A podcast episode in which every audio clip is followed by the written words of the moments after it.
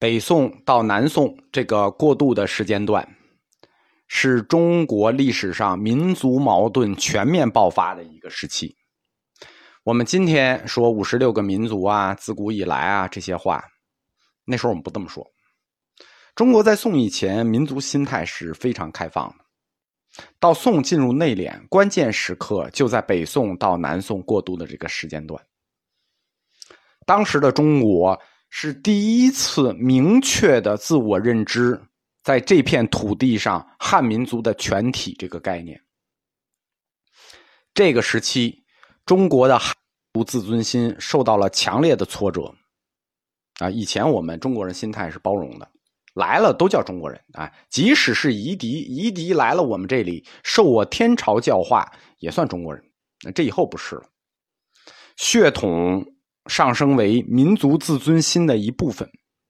面对多个异族的入侵呢，民族矛盾上升为整个社会的主要矛盾。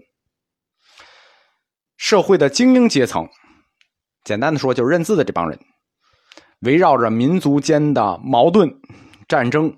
就分裂成鹰派呀、鸽派啊，双方的矛盾冲突啊，就达到了尖锐的程度。我们说禅宗起于流民，但是到了宋初，禅宗的基础盘流民就没有了。但是这个阶段再次有了流民，对吧？从北向南流动，凡是社会动荡，禅宗一定兴起，大乘中观学派一定兴起。南北宋期间的这个连年战争，就使许多人再次变成流民，再次流入了禅宗队伍。同时，衣冠南渡，就是大量的人随着宋高宗南迁了，北方的僧人也纷纷的渡江。这样，佛教就以杭州为中心，这个东南一域再度活跃，并且就佛学中心转移到南方，延续至今。山河巨变，各路形形色色的人就都涌入了禅门。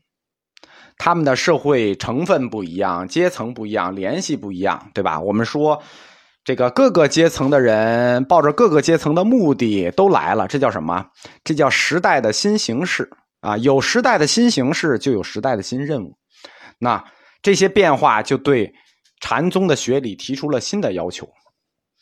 时髦的话讲，就是禅宗的又一个新时代。要来了，为什么要说又呢？时间进入了南宋，啊，天下佛门只剩下了临济宗和曹洞宗，北宋曾经强盛一时的云门宗就走向衰落了。云门宗在整个南宋一百五十年的历史上，尽管他传法世袭不断，但是再也没有出现一位有影响力的禅师。云门宗的法系到元代初年就不可考了。林济宗的正脉一分为二，黄龙、杨启。黄龙主导了北宋时期的佛教，到了北宋末衰落，进入南宋不久，黄龙的法系也很难考了。代之而起的就是临济杨启派，就是以临济正宗和唯一代表自命。杨岐派就一跃成为中国佛教最大的派系，也是禅宗最大的派系。另一个以前默默无闻的、我们没有关注的宗又崛起了，就是曹洞宗。啊，一直默默无闻，以学理复杂而著称。我讲他的课的时候都讲到自己墓了。他突然崛起，影响力仅次于临济。中国佛教所谓“临天下曹一脚”的格局由此确立。就在南宋就确立了，在北宋的末年，中国佛教的走向发生了一个直角形的变化。但是这个直角形的变化和直角形的转弯，史学界没有给予重视。就是在北宋末年，宋朝的宗教政策发生了变化。北宋末的皇帝宋徽宗、宋钦宗，宋徽宗他是历史上著名的道教皇帝。啊，几个有名的道教皇帝啊，唐玄宗、明嘉靖、宋徽宗。但是唐玄宗、明嘉靖是道教皇帝，这是有道理的啊。因为什么？因为唐朝人姓李，人跟老子有关，老子也姓李，对吧？人崇道，道教皇帝。明嘉靖，明嘉靖继任大统之前，他是亲王，他在湖北，对吧？受武当山的熏陶，所以人家信道教，这也合理。你宋徽宗信道教，这就不老合理了，因为他出生于河南啊，对吧？跟跟跟道教渊源不深啊。宋徽宗崇信道教，崇呃排佛崇道，但是他还没有发展到要灭佛的地步啊。他只是用政权的力量扶植道教，然后用道教来神化自己的政权。他推行的这次运动很有特色，叫做佛教道教化。就是北宋末期的政府宗教政策改成了叫佛教道教化，改寺院为道观，然后呢，佛教僧尼名称改为道教的称呼，然后呢，佛教的仪轨向道教的仪轨转换，要泯灭佛道之间的差别，就是直接通过行政力量统一佛道。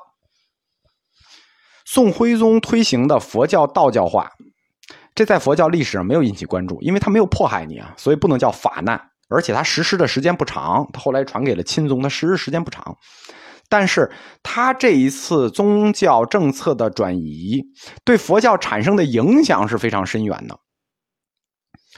道教思想引入了佛教，就在佛教里形成了一种很强有道教色彩的这么一种支流。因为佛教的修禅定，哎，这是佛教特色；道教是什么？胎息。把佛教的修禅定和道教的胎息长生联系起来了。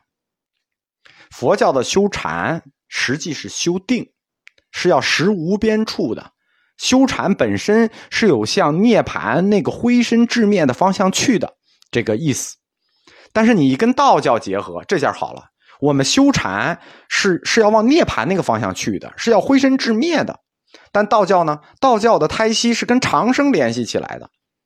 所以，佛教的修禅跟道教结合起来，把道教思想引进来之后，适合我们中国人胃口了。把修禅的目的归结为了长寿、长生、肉身羽化、白日升天。这这，太火了！道教引入佛教，大家不知道它的影响到底有多大。它的影响对民间非常的大。就是佛教的菩萨被神通化了，并且具有具体指向，用道教的神话观改造了佛教史上的神话，流传于民间，这样使民间对佛教诸佛的功能性认识有了根本性的改变。佛教也讲神通，在禅定中，禅定本身是有通神通的性质。但是佛教的神通叫六神通，它跟道教的那种想干什么干什么的神通不一样。道教介入了佛教之后，火了，不光火了，还各管一摊儿。佛教在禅定中是有通神通性质的，但是佛教明确的禁止妄言神通，对吧？凡言神通者，这就犯戒。何况这种把道教的神仙术引入禅中。宋徽宗的这次宗教改革，我们也管它叫宗教改革，就是引道教入佛教。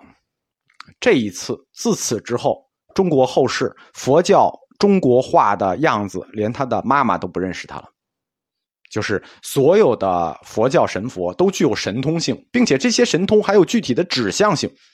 比如我们今天说什么佛会保佑什么事儿，什么佛管着什么领域。你是属什么生肖的，你就要受什么菩萨的保佑，啊，包括开光啊，什么这这乱七八糟的事情。不了解佛教的。都把屎盆子会扣到佛教净土宗头上啊！因为你净土宗不是宗教的佛教吗？那这些肯定是你们宗教佛教的事儿，这肯定是净土宗的事儿。其实这一大串东西跟净土宗压根儿就不沾边。我们今年讲过净土宗的历史和教理，对吧？什么生肖受什么菩萨的保佑，什么佛该保佑什么事儿，净土宗就压根儿没提过这个。佛菩萨具有大量的世俗神通，就跟中国道教神一样，灶王爷管这个，龙王管那个，这些个观念都是从道教被引入佛教的。就是在这一次，宋徽宗的这次引道入佛，在中国北方受到积极响应，就中国北方的禅师响应的非常积极。我们客观说啊，中国禅师南北的素质，南方明显要高于北方，所以这次北方禅师非常踊跃积极的拥护这个引道入佛。赵州禅，我们前面讲过，赵州从审的安国禅，这些北方禅宗的支流就积极响应。禅门是比较开放。比较放旷啊，比教门比啊，比净门比啊，但是还没有开放到这种程度啊，对吧？忽然所有的佛菩萨都具有了神通，而且这些神通还有具体的功用，这个就过分了。引道入佛受到了以圆悟克勤为代表的南方禅师强烈抵制，就是我们说杨岐方会传下来的这个圆悟克勤门下三佛的小弟子。圆悟克勤直接抨击赵州禅，说赵州禅就是下流野种，妄传达摩。长久以来，中国读书人把修禅和禅定当做长寿健身的手段啊，这种观念由来已久，大有人在，呃，是一种普遍看法，而且它确实也具有合理性。为什么？因为自禅传入中土。最早的禅法安般守义禅就是有这种长寿健身的作用，但是把修禅直接跟修神通画上等号，这是宋徽宗开的一次先河。衣冠南渡以后，这种受挫折的民族情绪就反弹了。这种受伤的民族情绪，强烈的刺激到了社会的每一个阶层。一直默默无闻的那个曹洞宗因势而起，对吧？你国家危难，曹洞宗这就是那个君臣佐使那套东西。周易这种思想早就被禅宗所接受了，但是曹洞宗实际上自曹山本集之后呢，已经断绝。洞山良家有一支旁系弟子叫云居道英。云居道英的后人就在南宋接上了曹洞法脉，开始传授洞山五味，就是用《易经》的思想来解释禅。解释禅干什么呢？要用这种解释占卜来对抗外敌。曹洞宗弟子呢，是佛门弟子里比较特殊的一类，就是说历史上历来曹洞弟子都是站在忧国忧民第一线上的这些禅僧。主导整个南宋禅风和禅法走向的，还是临济宗。就是曹洞宗虽有一角，但是还没有主导整个南宋。主导南宋的仍然是临济宗。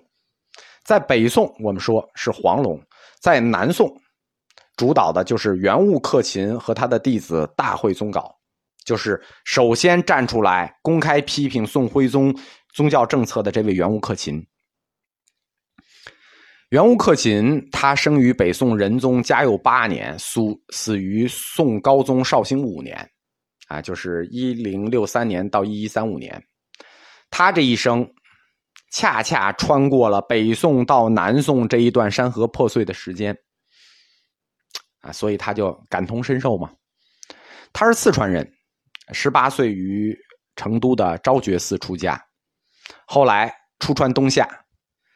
就学于杨岐宗白云首端的法慈五祖法眼，四十岁成名，奉圣旨主持南京金陵寺，因此名冠丛林，法道大振。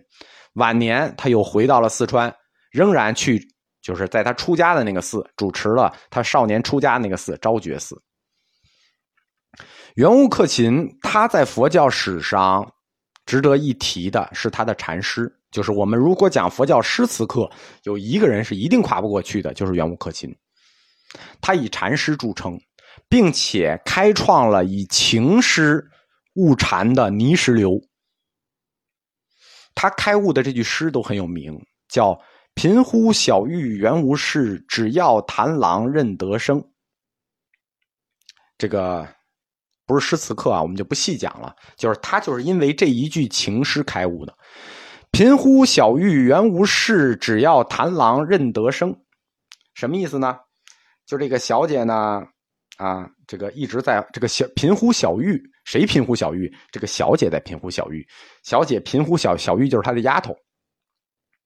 老叫自己的丫头，叫自己丫头干什么呢？没事儿，他没事儿，他叫自己的丫头干什么呢？只要谭郎认得声，哎，就是我叫我的丫头，实际上，哎，就是鼓清点动静，让那男的知道，就这意思吧。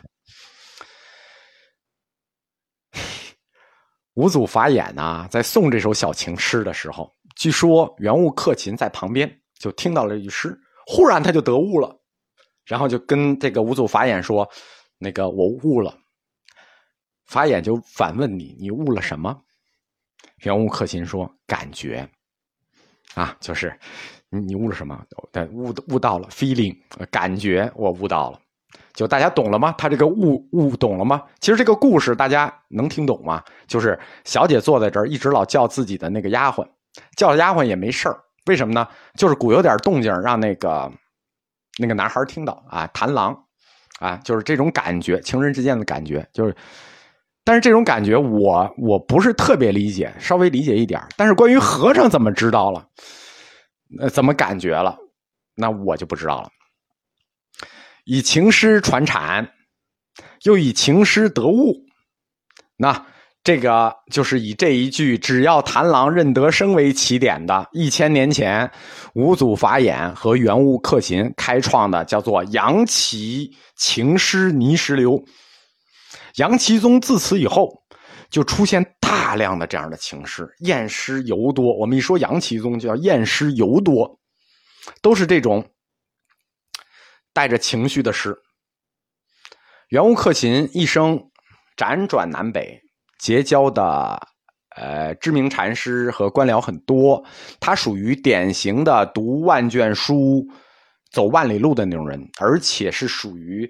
这个学术上非常自信的一个人，晚年他著《碧岩集》的时候曾说啊：“说老汉生平久历从习，遍参之时，穷究诸派，虽不十分洞彻，然识之得八九。”你看他这个话说的就非常的硬啊！穷究各派，十之得八九，你这这非很敢说了。他就在他这个十之得八九的各派知识上。创作了对后世影响巨大的《碧岩集》，就是我们说文字禅的几本代表作品，比如雪峰重显的啊雪窦重显的一百则，还有的就是他的这本《碧岩集》。《碧岩集》呢，是以圆悟克勤曾经主持过的一座山得名，就住过的一座山，在湖南省石门县的夹山，就是我们前面说的那个夹山善会。就是那座夹山，那个夹山古代有个艺名，又叫毕岩，所以这本《毕岩集》就是取的这个名字，是他在这个主持期间所著。《碧岩集》本身是一本讲稿，讲什么呢？哎，就是我们说雪窦重显大师写的那本书。北宋宋古这种诗歌形式，它开创于汾阳善昭。汾阳善昭先自己写了一个《宋古百则》，进一步把汾阳善昭提出的这种宋古形式推到高潮的，是稍微晚于汾阳善昭的云门宗大师雪窦重显。雪窦重显也写了一本书，就是《雪窦重显宋古百则》，那个是汾阳善昭宋古百则，他也写了本书《雪窦重显宋古百则》，就是婉约派的啊。就所以，雪窦重显被称为宋古婉约派第一巨匠，就是可以说婉约派宋古的《红楼梦》是雪窦重显写的，而这本《碧岩集》啊，就是燕指斋批的，就是相当于圆悟克勤讲解雪窦重显宋古百则这本书的稿子，是讲这个的讲稿。圆悟克勤他少年时在成都昭觉寺出家。然后一直晚年，直至晚年啊，他一生曾经三次公开讲课，给四众讲解这套书《宋古百则》。因为你想讲一个宋古一则，你最少一天；宋古百则那断断续续要讲三个月，对吧？最少三个月，三个多月。他一生曾经三次公开授课，讲授这个婉约派第一巨匠雪窦重显的这本《宋古百则》，分别是昭觉寺时期、灵泉寺时期和道林寺时期。三次讲，前后跨度二十余年。你知道，一个人要讲一本书，前后跨度二十多年，这中间就会增加很多他个人的感悟，每一次的层次都有不同。但是他讲了三次，袁悟克勤讲过三次，自己并无成书。但是因为他太有名嘛，三次讲稿就是弟子根据音频自己整理出来的，就是大现场记录啊，没有音频啊，就三次就三次现场讲稿汇集起来。袁悟克勤在三地的讲稿可能是分别流传的，也有很多被篡改的地方。一次偶然的机会，袁悟克勤本人看到了别人汇集他的讲稿，哎，三次的讲稿汇集成一本书，哎，袁悟克勤大师讲稿，看完了，袁悟克勤的汗就下来了。他说：“不知何人盗窃山僧以薄名。”遂以为此乱道为山僧所出，观之使人汗下面赤。老汉尚自未死，已见如此狼藉。什么意思呢？就是说不知道什么人为了博流量盗窃我的作品，但是你盗窃就盗窃吧，你还乱说。遂以此乱道为山僧所出，就是别人看了这乱说的，还以为是我说的。